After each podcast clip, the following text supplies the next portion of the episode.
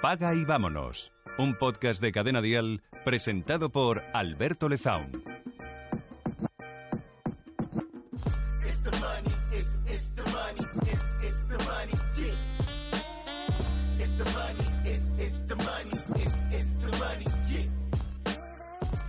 Hoy en Paga y Vámonos hablamos con Rubén López de Miguel. Eh, yo le conozco le conozco, es muy curioso, porque le conozco de verle en TikTok. Y se lo decía, se lo estaba comentando ahora, y le digo, hombre, pero no te voy a presentar solo como TikToker. No, efectivamente, no es solo TikToker, aunque a mucha gente le está conociendo a través de esa red social. Rubén López de Miguel es experto en mercados y nuevas tecnologías y nos va a abrir un mundo tremendo aquí en el podcast acerca de la inversión inmobiliaria, aunque no solo de eso vamos a hablar con él.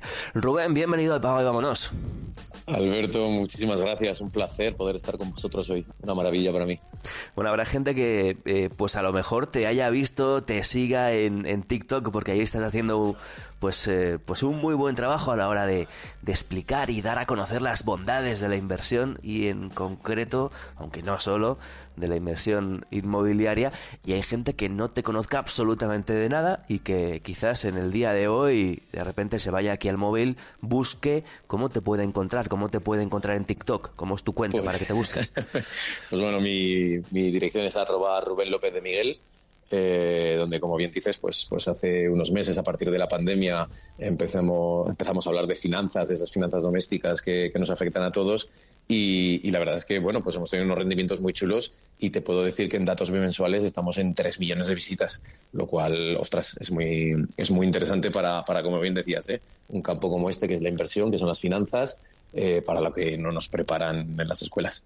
Es una locura, es una locura porque además, bueno, TikTok tiene números muy locos, hay gente con cuentas multimillonarias, eh, pero, a ver, quiero decir, quitándose la camiseta, bailando, haciendo, haciendo este tipo de, de, de, cosas. Luego hay cuentas, yo tengo que decirlo, yo estoy muy enganchado a TikTok porque hay cuentas y hay gente muy, muy, muy interesante, eh, pero que, que el tema de las finanzas eh, tenga su huequito allí y tengas tanta gente que te siga, esto es fantástico, ¿no? Para dar a conocer algo como decías hace un momento, tan importante y para lo que no nos, eh, no nos enseñaron en el colegio. Pues fíjate, Alberto, que, es verdad que dices, ¿no? Las redes tienen esa doble cara. Eh, a veces estamos acostumbrados a ver esa cara mala en la que hay ciertos riesgos hacia la intimidad y, bueno, ya sabemos de lo que hablamos todos. Pero me ha pasado como a ti, ¿eh? Para mí TikTok ha sido un descubrimiento que, que como te decía, en la pandemia fue precisamente para, para hacer un poco el tonto, perdón por decirlo así. Y, y, poco a poco empecé a descubrir, pero, pero ya no solo un campo como el nuestro que son las finanzas, pues sino cualquier tipo de historia, cultura general, eh, porque no cocina, eh, psicólogos, que, que hace poco fue el Día Mundial contra la Lucha contra la Depresión, y, y, me parece que hay un contenido muy atractivo en TikTok y que a veces está demonizado por lo que hablas, por lo que hablas perfectamente, ¿eh? por el tema de, de, los bailecitos sin camiseta. Pero, pero bueno, eh, además hay, hay, que matizar que, que, que nosotros contamos con 70.000 seguidores que hemos conseguido esta semana, pero que hay compañeros que, que hablan de estas mismas materias que suman millones de seguidores, lo cual nos da mucha esperanza de que, de que esto se puede implantar eh, a largo plazo, nunca mejor dicho. Oye, ¿cómo lo haces? ¿Cómo se hace? Para la gente que no te haya visto nunca, ¿cómo, cómo haces para que la gente no dé swipe y no vaya a ver el siguiente TikTok, se quede con tu contenido? Pero claro, la gente pues... a, a, veces, yo, yo lo entiendo, ¿no? Entramos en las redes sociales cuando tenemos un rato de distensión y buscamos entretenernos y al final la gente va a buscar eh, pasar un buen rato y ver un contenido divertido y igual les estamos hablando de qué es la, la inversión eh, indexada, ¿no? Y, y dice, ah, ahora vete, vete, vete, a, vete, vete por ahí un rato, ¿no? Y déjame a mí ver cosas interesantes, eh, divertidas, ¿no? ¿Cómo lo haces bastante, para que la gente se quede? Ya he tenido bastante en mi oficina bancaria, ¿no? Que no me cuentes tú lo mismo que el del banco. Pues, pues, pues esto es la suerte de los que tampoco somos expertos en estas cosas, porque creo que, que los que son expertos en, en algunas materias eh, a veces eh, por el tecnocratismo pues, pues se pueden perder. Esto fue casualidad, eh, fue intentando tener un, un, lenguaje cercano, un lenguaje doméstico, un lenguaje que nos afecta a todos, que creo que fue la clave de que esto, de que esto funcionara. Y, bueno, pues, pues una suerte que, poco a poco, eh, a base de ir viendo los que lo hacen muy bien, como todo en esta vida, pues hemos ido aprendiendo diferentes técnicas. Te contaré que el secretillo para quien quiera ganar muchos seguidores en TikTok, eh, para que el algoritmo te coloque bien posicionado, es generar atracción en los primeros segundos. Entonces, pues nada mejor que una pregunta abierta y una pregunta que nos afecte a todos, o sea, una pregunta que sea real. Yo creo que la economía de los tigres asiáticos no le interesará a tanta gente como su bolsillo o qué hacer con su nómina cada día uno de cada mes. Eso es justo lo que hacemos aquí en Pague Vámonos cada semana, hablar de, nuestro bolsillo, de nuestro dinero, de las finanzas nuestras y, las de nuestra familia. Así que vamos a empezar por ahí un poquito, porque hay muchos temas que tocas en TikTok que son súper interesantes. Eh, eh, como como ya, te, ya te comenté, vamos a dejar la parte inmobiliaria, de inversión inmobiliaria, que no hemos tocado de momento aquí en el podcast para, para el final de la entrevista, pero antes quiero hablar de de algo mucho más, mucho más básico, ¿no? Em, el comienzo de las finanzas personales. Hemos hablado aquí ya, no, no una vez, muchas veces del comienzo de todo, ¿no? Que es gastar menos de lo que ganas, el, el pay yourself first, eh, págate a ti primero. Tú hablas de esto y lo llamas preahorrar. Y además nos das como unas normas, ¿no? Unas reglas. Sí, eh, es, fundamental entender que no hay inversión posible sin ahorro, ¿eh? si, no, si no somos capaces, como bien decías, ¿no? de, gastar menos de lo que ingresamos, eh, no podemos eh, no podemos ni tan siquiera plantear pues aplicar una estrategia de CEA, por ejemplo, de, ahorro sistemático. Em, hay una idea equivocada, muy equivocada, que es yo cobro mi nómina, pago mis obligaciones, ¿no? como puede ser mi hipoteca o mi alquiler o mis, mis gastos, mis caprichos, eh, mi ocio y al final, con lo que me queda a final de mes, si me queda algo, eh, pues lo guardo en la hucha. Esto lo que genera al final es que psicológicamente somos un animal que nos intenta adaptar a los recursos que tiene y además eh, ya no solo que sea muy difícil ahorrar con lo que sobra a fin de mes, sino que normalmente si sobra algo me doy el capricho y al final ahorro cero.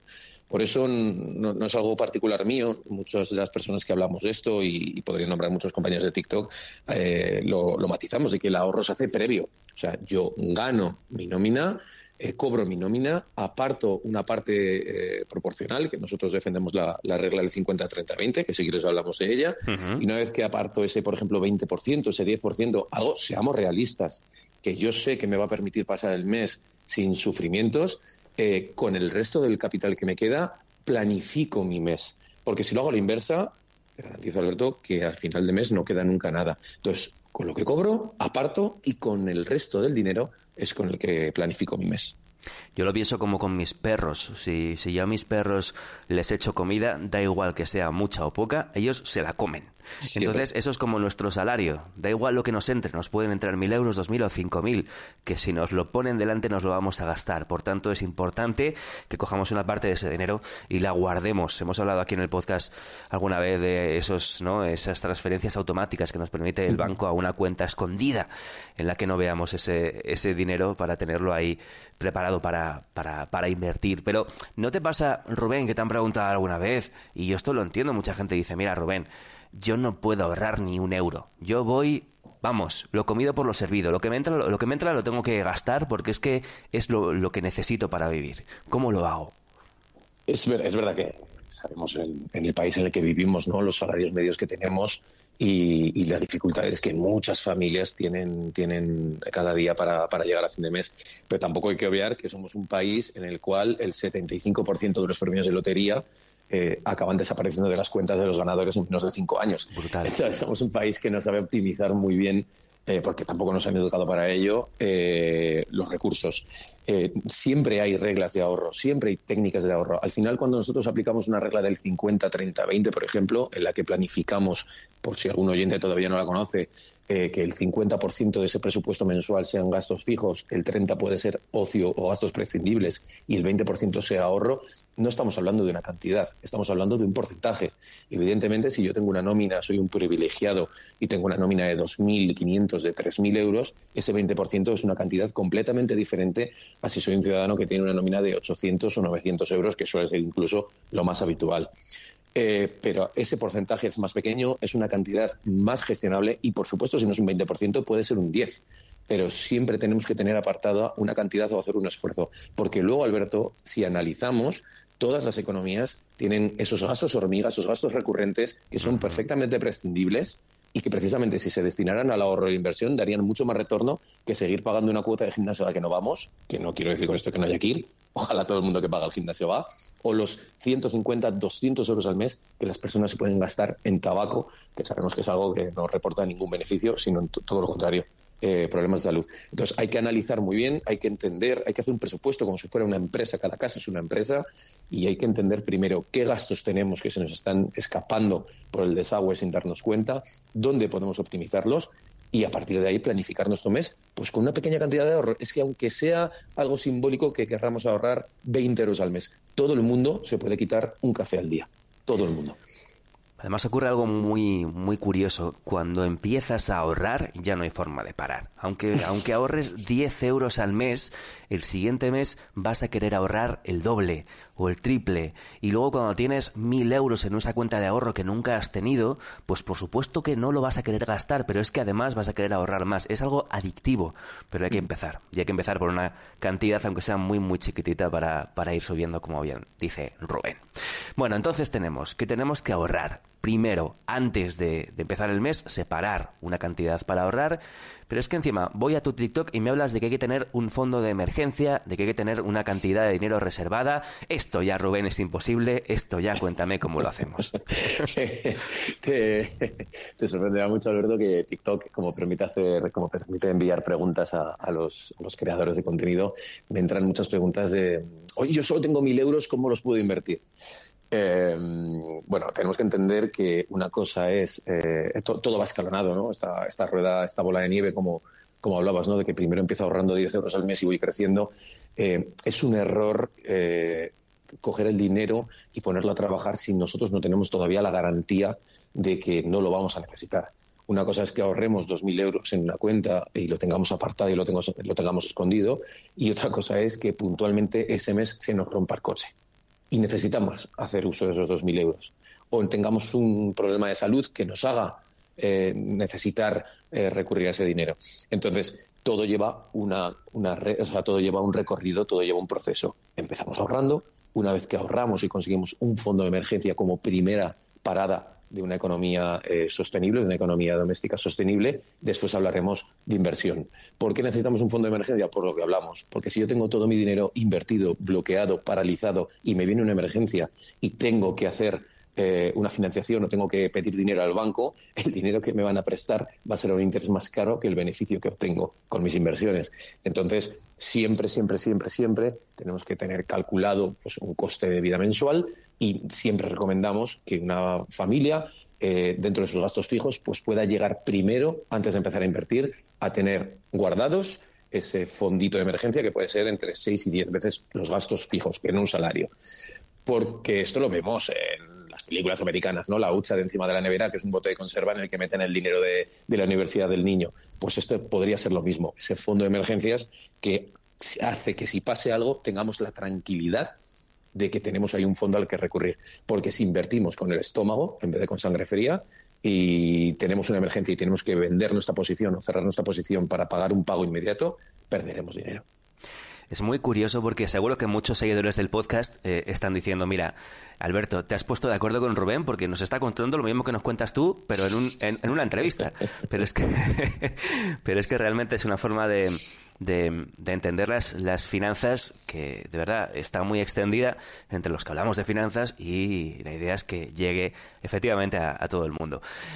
bueno, entonces, por un lado, al principio no tenemos ni ahorros ni fondo de emergencia. Eh, vamos mes a mes. Eh, tenemos problemas para hacer eh, enfrentar cualquier pago. Tenemos que financiar hasta para comprar una televisión. poco a poco vamos creando primero un fondo de emergencia y luego además tenemos ahorros que entonces es un dinero que está ahí parado, está parado en una cuenta, porque tengo mi, mi, salario, entra, entra dinero, guardo una parte para fondo de emergencia o para ahorrar, o con otra parte pago mis gastos, mis facturas. Eh, entonces, ese dinero que está ahí parado, como un, como un ahorro que tengo allí, pero que no sé qué hacer con él, ¿cómo lo podemos comenzar a trabajar? ¿Cómo lo podemos empezar a mover?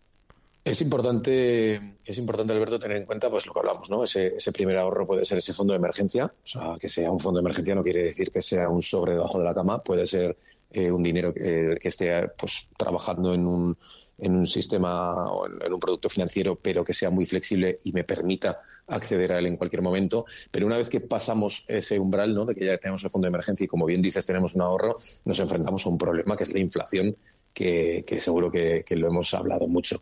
Eh, la inflación, la maldita inflación, lo que hace es que con los 10.000 euros que tengo guardados eh, en el banco sin dar ningún tipo de interés o debajo de la almohada, el año que viene podré comprar un 6, un 5, un 8% menos de cosas que las que podía comprar este año con esa misma cantidad de dinero. Por tanto, es casi casi una obligación no tener el dinero parado.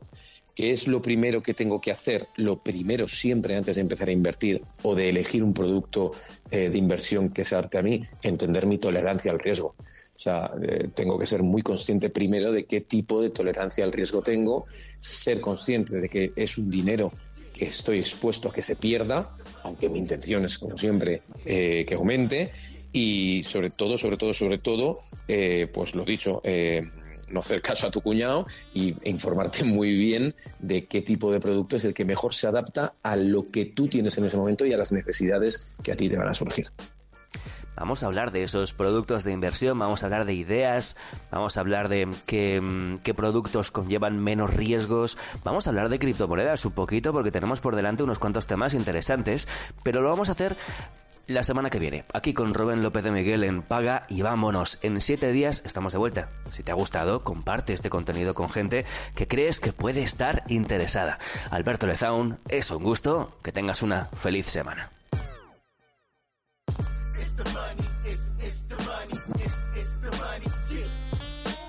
Vámonos. Un podcast de Alberto Lezaun para Cadena Dial. Sigue a Cadena Dial y Alberto Lezaun en redes sociales para enterarte antes que nadie de todos los nuevos episodios. Paga y vámonos con Alberto Lezaun. Suscríbete a nuestro podcast y descubre más programas y contenido exclusivo accediendo a Dial Podcast en cadenadial.com y en la aplicación de Cadena Dial.